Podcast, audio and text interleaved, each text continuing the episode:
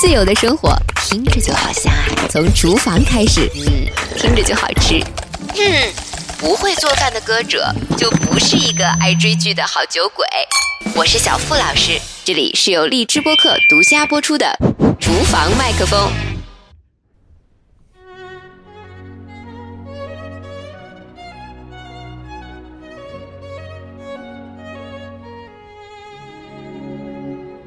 我最亲爱的荔枝播客的饭友们，大家好！又是我们在厨房里彼此陪伴的一天。我是小付老师。春天啦，咱们今天吃五鲜馅儿的素饺子。我买了春笋、胡萝卜、豆腐、香菇，还有西葫芦，是不是听着就带劲儿？一会儿这一盘色彩斑斓的馅儿，红红绿绿的，包着包着，我觉得一会儿我得唱那个。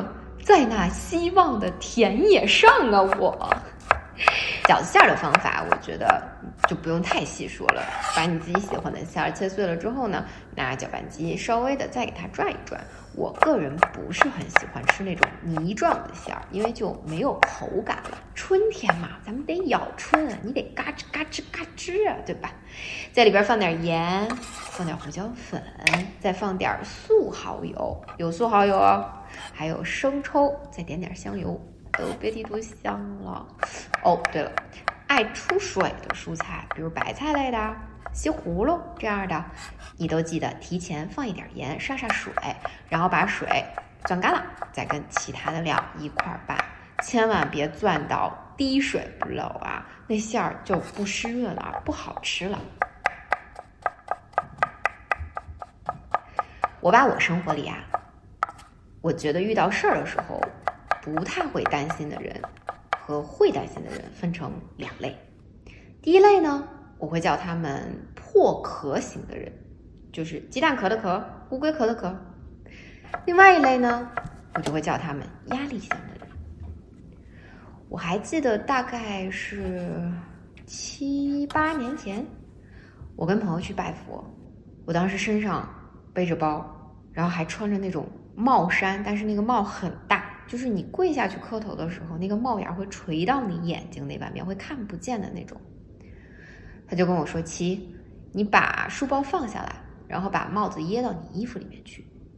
拜佛的时候别背着包袱，蒙着眼。”这一句话我记到了今天。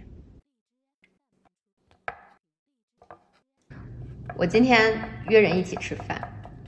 因为他迟到了十多分钟，我又早到了十多分钟，所以呢，我在那边一个人静静的坐了三十分钟吧。我一进去的时候呢，就想找一个比较安静的地方，我就瞄准了在那个烹饪台旁边的那个犄角旮旯的地方。当时那个座位呢，一共有三张桌子，中间的那一张被一个男性给坐了，他的两边都空着。我就想，那我就去坐到他其中一边。当时他的书包呢，放在了靠我想坐的那边的中间。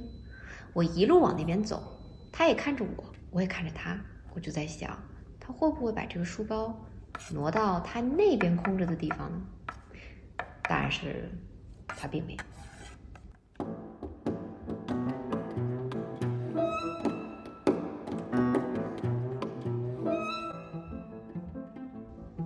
坐下去之后呢，我就听见他给一个人打电话。啊，请问是某某公司的某某总吗？他的那个声音调的特别的大声，而我们在的那个餐厅呢，又属于专门放那种相对比较吵的音乐的餐厅。你就听见对面的人也很大声的说：“不好意思啊，我们这元宵节那个过节呢啊，对，改天再打吧。”当时他就把电话挂了。这个餐厅灯光很灰暗，他挂完之后，他就开始站起来踱步。这餐厅面积可不小啊，但是他一直就来来回回的踱步，一边踱步，他嘴里边就一边念念有词。但是我刚才不是说了吗？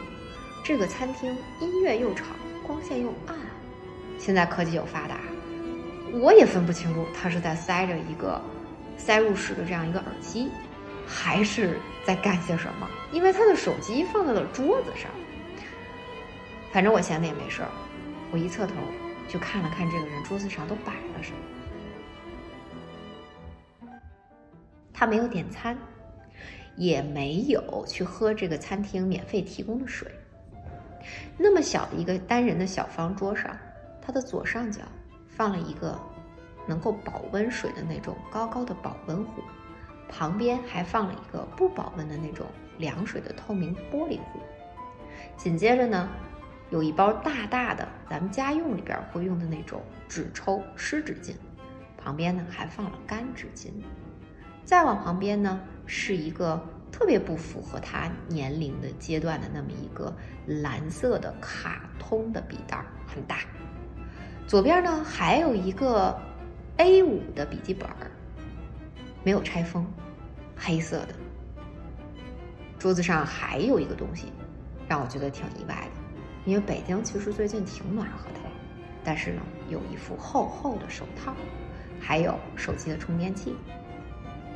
他来来回回走的时候，嘴里一边说：“哎，你这样不对啊，你这样不好。”那种声音的感觉就特别像跟太太说话，或者跟自己的下属在说话。我当时还在想，是不是他过节打过去的那个是他客户，或者是他想要过节的时候跟人家联络一下的人，反正是甲方。是不是他自己的下属，还是或者跟他很亲近的人给了他错误的信息，没有在对的时间给人家打电话，导致是说对方很快就把他电话挂了，他在责备那个人。我就一直看他一边踱步，一边说话，每次靠近我的时候，他都会说：“哎呀，这样实在是太不好了，真的这样不对，你看看你。”说的时间长了。我就觉得有点犹豫，如果他是打电话，他也不能一直的在说重复的话呀。终于，他坐到了我旁边，把手机拿起来啊，我当时就在想，我一定要知道他到底是不是在用嵌入式耳机，如果是，是什么品牌？这个耳机小到我都看不见了，已经。他把手机拿起来之后，画面打开。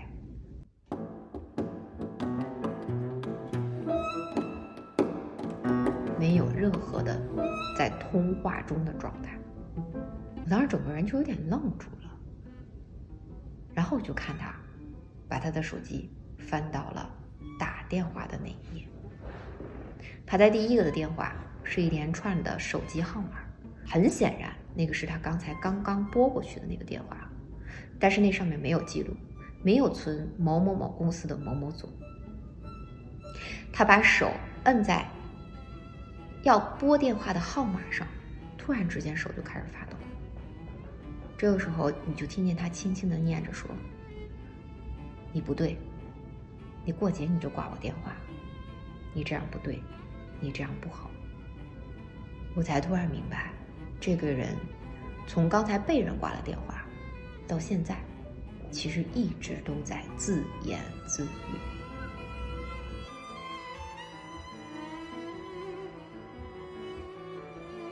他手指头不停的在那儿抖，最后终于就感觉好像是，就是自己感觉要给自己加一把劲儿似的，突然说了一下：“我就要打过去问一下。”一下子他就把那个手机电话号码给拨出去了。拨出去之后，他就换了一个口气，变成了：“哎，哥们儿，我是刚才给你打电话那人啊。”那边声音还是很大，哪哪位？我呀，不是你们要是不招聘，能不能就把你们这招聘信息从网上给摘下来啊？啊，你要么你就招聘，你不招你就把它从网上给我撤下来。哎，不是我这电话怎么打的老不是时候啊？啊，要不就是你们什么过节呢？要么你就跟我说要开会啊？你们是不是不想招聘了？你不招聘，你把那信息也撤下来。我当时看了看手机。饭点儿。我以前有一个做销售的朋友，他是整个华东区的销售的主管。他跟我说一句话，他说他最讨厌乙方的人，在吃饭、睡觉前、早上起来刚起来的时候给他打电话。他觉得这种人特别的没眼力见儿。我再看看他，我想听他继续说下去。对方好像说了一句：“您哪位呀？”他就扯着脖子说：“我呀，我刚才不是才给你打过电话吗？”对方说：“您什么意思？”你们看看，这个声音已经大到我能完整清晰的听见他们在说什么，而且这个餐厅还很吵。虽说我们俩坐的很近吧。这男生又说：“我用错了，我应该说这男人又说。”我看见你们招聘信息，我打了好几回电话，回回你说不是在吃饭就是在开会，不是你们是不是就是有心的呀？你们是不是诚心的呀？这都不是借口啊！你要招聘，你就不应该拿这些事情当借口。对方后来可能就发呆了，没明白这人是什么意思。然后这男人终于说了一句：“我跟你们说啊。”我就当你们不招聘了。对方说：“啊，对，我就当你们不招聘了。”说完这话，啪的一下，他自己就把电话挂了。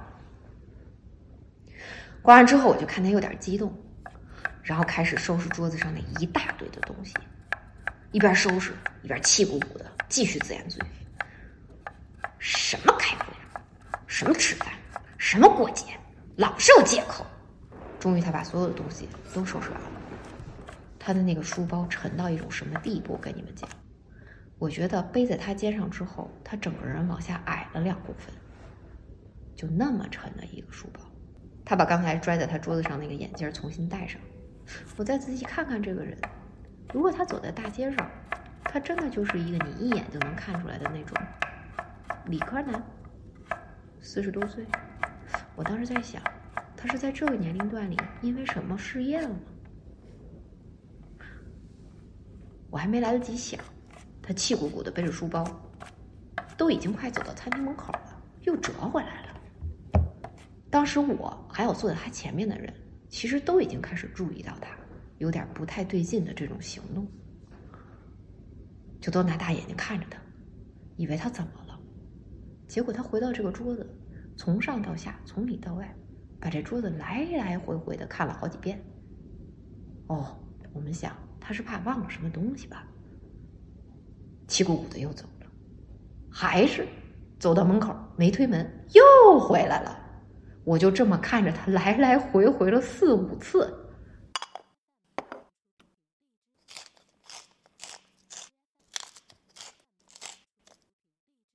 药师佛经里有一句话。破无明河，皆烦恼河。意思就是说，他要你像鸟儿一样破掉外面那层包裹的蛋壳，放下你一切的忧愁的烦恼，这样才能解脱出来。破壳这种事儿是需要勇气、力量和专注度的。破壳可不是孙悟空被压在山底下五百年被别人放了出来，那叫压力。压力不是壳。压力是包袱，是沉沉的那个大书包。我还真因为这个吧查了查压力，我发现特有意思。压力本身不是一个中国的词，它是外来词，是拉丁的词。你现在再去想，无论是物理学上还是心理学上，压力的这个词的解释，它都是从上至下的，从外。到里的，但是破壳不是，破壳是从下之上，由内向外的。如果你过度的去关注压力，其实本质上你在关注的是那个外那自然你就会被这些外果所困扰，觉得摆脱不了。现在社会就是这样，我无能为力。也因为这样，好多人最后选择了很极端的做法。走向了自我破灭。但是如果是破壳，那就是内观。你的力发在自己的身上，当你变得专注，你就会开始有方向，有一个计划。因为你内观的时候，你会更加的了解你自己，你有什么优势，你要靠这个优势，一次性把那个壳怼猛了，不停的把那个裂缝最后终于打开。所以这个找的是自己身上的主因，你找到这个主因的时候，就不会有那么多的胡思乱想啊。所以嘛，佛经里会说“福田自种”。当你自种福田的时候，你就不会一天老想着怨天尤人、压力山大，你的人生才可为。其实很多时候，我们现在都把这些社会生活里面发生的不开心的事情啊，没有把它想成壳，或者是咱们今天要吃的春笋，也是能从这个地壳里面破出来的，破土而生的，对吧？都把它想象成压力。我在想，是不是其实因为大家都觉得，本身长在壳里的东西，往往都是脆弱的、不成形的。如果要是一旦破了壳，虽然会预示着新的生命，但是肯定还有伴随过来的这种危险，因为你脆弱嘛，你弱小嘛。就好像前几年网上特别火的那个小海龟的那个纪录片。小海龟破壳之后，它从岸上到水里这点距离里边，会经历无数的危险。地面上的动物想吃它，天上的动物也想吃它。就算没人吃它，它也很有可能自己一下就给翻了个身。你想，这乌龟翻身，那就是判死刑了。然后呢，大自然也欺负它。这海浪也许会帮它，但也有可能又把它给推到岸上了。进了水，因为它小，还是有可能有一系列未知的危险等着它。所以，是不是因为这样，太多的人就没能给自己预设的是一个破壳的目标，而是把这些都归在了现实生活里外界的压力呢？很多时候，我们都会觉得，啊，压力是别人给的，压力是社会给的，父母给的。呃，陌生人给，而且我们经常会想，那些给我压力的人，都是那些自私、不懂得关心别人、只知道关心自己的人，把责任都丢给别人，自己一身轻松。嗯，但是在我看来，其实不关心别人的人，反倒都是先从不关心自己开始的。尤其是现代人，你看，大家都在讨论孤独，对吧？我们生活在这种现代生活里，科技的便利呢，又给了咱们无形的包袱。你吃外卖，你虽然你点的是自己想吃的，但是你控制不了人家怎么做呀。你买一大堆网购的东西，回来了之后又后悔，然后欠一堆信用卡，白条。我以前看过一部电影，叫做《献给爱妻的歌》，里面的男主角呢是一个特执拗。就大男子主义，括弧但是内心很善良的老爷爷。然后他有一个非常包容，包容到他什么地步呢？就是一直到癌症的晚期，还在不停的理解他、鼓励他、支持他的爱妻。老奶奶在他癌症晚期生命的最后的一段时间里，非常热衷于参加老年合唱团。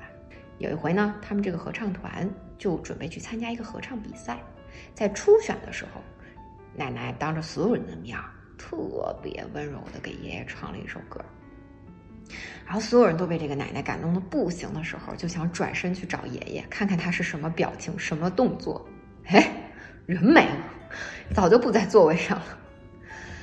他们合唱团的那个小女指挥气得不行，就跑到洗手间门口去堵他，指责他。我真是不懂你，就你有这样一个爱你、仰慕你还这么漂亮的太太，当着这么多人的面儿跟你表达爱意，你就不能给他一个掌声吗？这老爷就靠着墙边抽烟，也不看他，也不说话。小姑娘就说：“ 我觉得，你作为你，一定活得很累吧。”这个时候，奶奶就被别人推着轮椅推了过来，其实他是看见这一幕的，然后他还是特别温柔的跟爷爷笑，说：“回家啊，走啊，回家。”老爷回家之后，就试图想说抱歉吧，但是话还没说完，奶奶就说：“行啦，别人不知道，我还不知道吗？从第一天我认识你，我就知道咱俩是最适合的人。我那时候就在想，如果爷爷跟奶奶真的是最适合的人，为什么包容跟忍耐的永远都是奶奶呢？又或者，虽然在这个电影里边没有说。”为什么奶奶会得癌症？奶奶去世之后，爷爷干的第一件事，就是决定不遵守他自己答应过奶奶的意愿。他不要和他儿子和好。注意啊，不是他儿子做了什么不可原谅的事儿，反而是他儿子一生为了得到他父亲的认可，能当着所有的人的面去骄傲的表扬表扬他，努力了一生。但是老爷子就是不给他儿子这样一个机会，就是不认可他，任何时候都觉得他做的不够，不够好。他们两个人在奶奶去世后的一阵时间里，就彼此不再相见。然后爷爷也决定就收拾收拾自己过自己的。直到有一天有个契机，他就又走到那个合唱团那边，他在窗底下就听见。有人给奶奶写了诗嘛？合唱团里其他的老人朋友们，然后听到的都是对奶奶的这种赞美呀、想念呀，他整个人就卡在那个地方，一直等到所有人都离开，然后他就跑进去。我当时以为他要干嘛，突然自顾自的他就唱了起来。唱完了之后，当时骂他的那个年轻小女指挥。惊讶的不行，眼睛瞪得圆大圆大的，跟他说：“爷爷，你这么有才华，别人知道吗？人家知道你会唱歌吗？”爷爷说：“，不知道。”他说：“那奶奶知道吗？”他点了点头。后边的故事无非就是他如何在这种状态之下，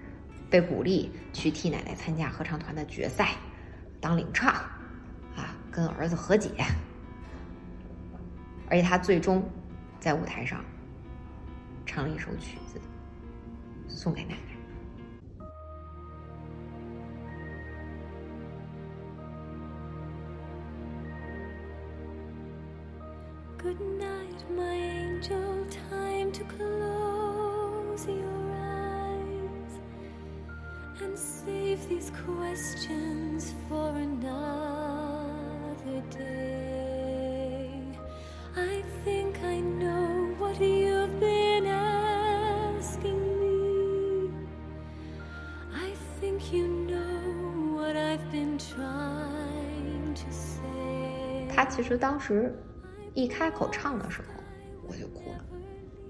但是我哭并不是因为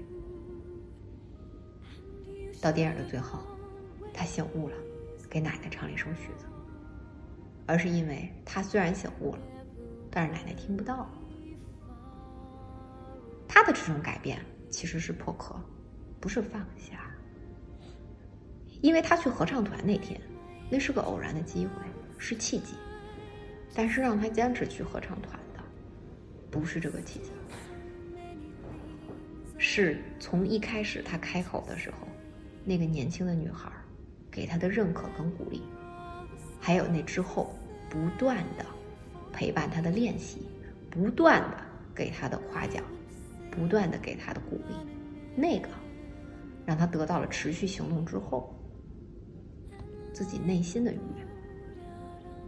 那个是结果，所以我说他最后其实成为了更好的自己，但是他不是更好的丈夫。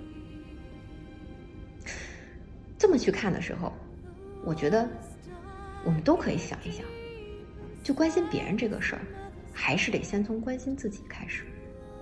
还有就是，如果你决定要去关心别人了，那记得要趁早，不要老是等到。别人先给了你什么，你再给别人什么。哎呀，最近这个朋友圈又开始了新一年新一轮的三月不减肥，四月徒悲伤。我爸每回看见这个都说：“花钱吃饭，花钱减肥，不会吃的时候少吃点，败家孩子。”其实啊，咱们现在的人确实已经不大知道怎么像老祖宗一样去跟大自然，甚至跟这个世界去相处，怎么去找到自己这个自身能量的守恒了。你看春天。是不是万物都蓄势待发，都在等着破土的破土，破壳的破壳？咱们上个星期吃什么来着？炒合菜。我当时说什么？你看那尖尖脆脆的小豆苗，嫩嫩绿绿的小青菜，包括咱们今天做的这么鲜美的春笋。过了一个冬天了，咱们人其实跟大自然里所有的生物都是一样的，都想在这个春天里边发一发芽，生一生长。所以，我们都应该放下身下的包袱，出一出土气，往上拔一拔，破一破壳，吃点素，去去一个冬天的腥气味儿，让身体变得轻轻盈盈的，做个小运动，别别挥汗如雨那种啊，那个散气啊，散散步是吧？那不比吃什么代餐粉香吗？如果一定要让我去。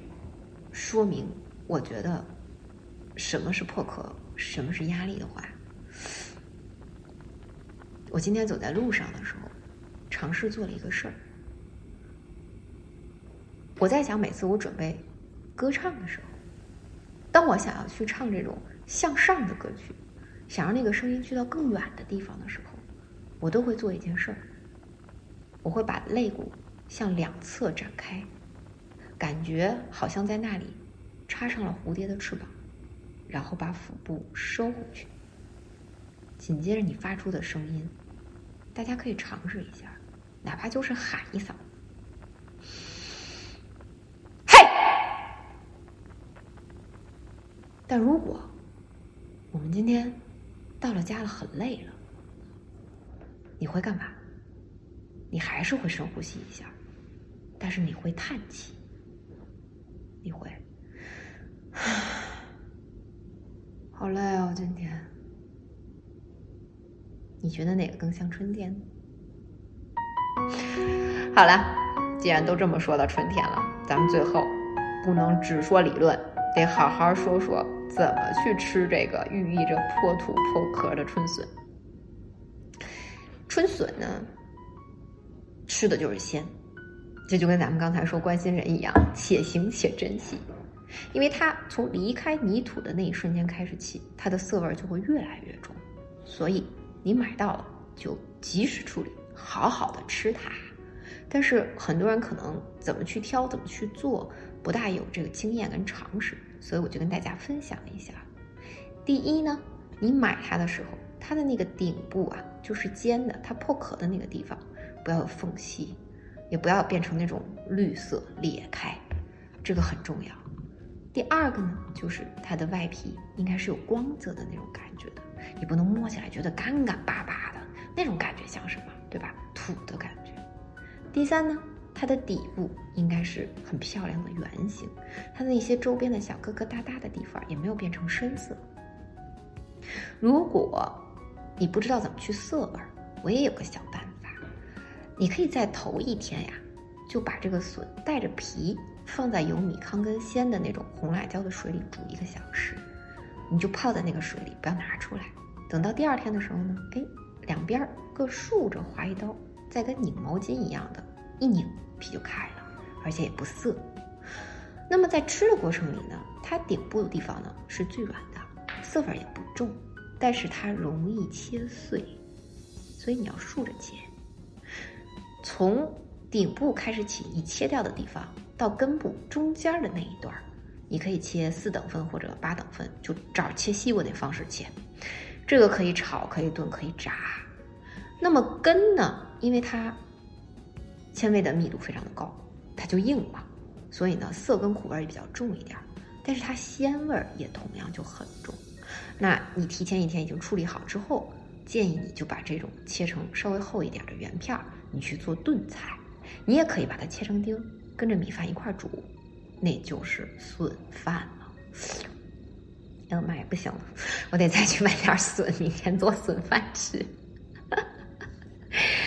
好啦，应季的时候吃应季的食材，春天的时候吃点笋，到你肚子里才能变成助你一臂之力的能量，让你生发，助你去尘。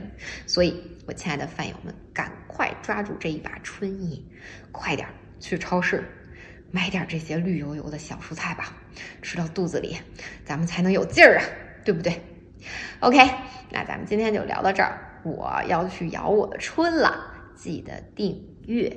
还有一个事儿啊，我的节目在苹果的播客上也已经上线了，记得好评转发。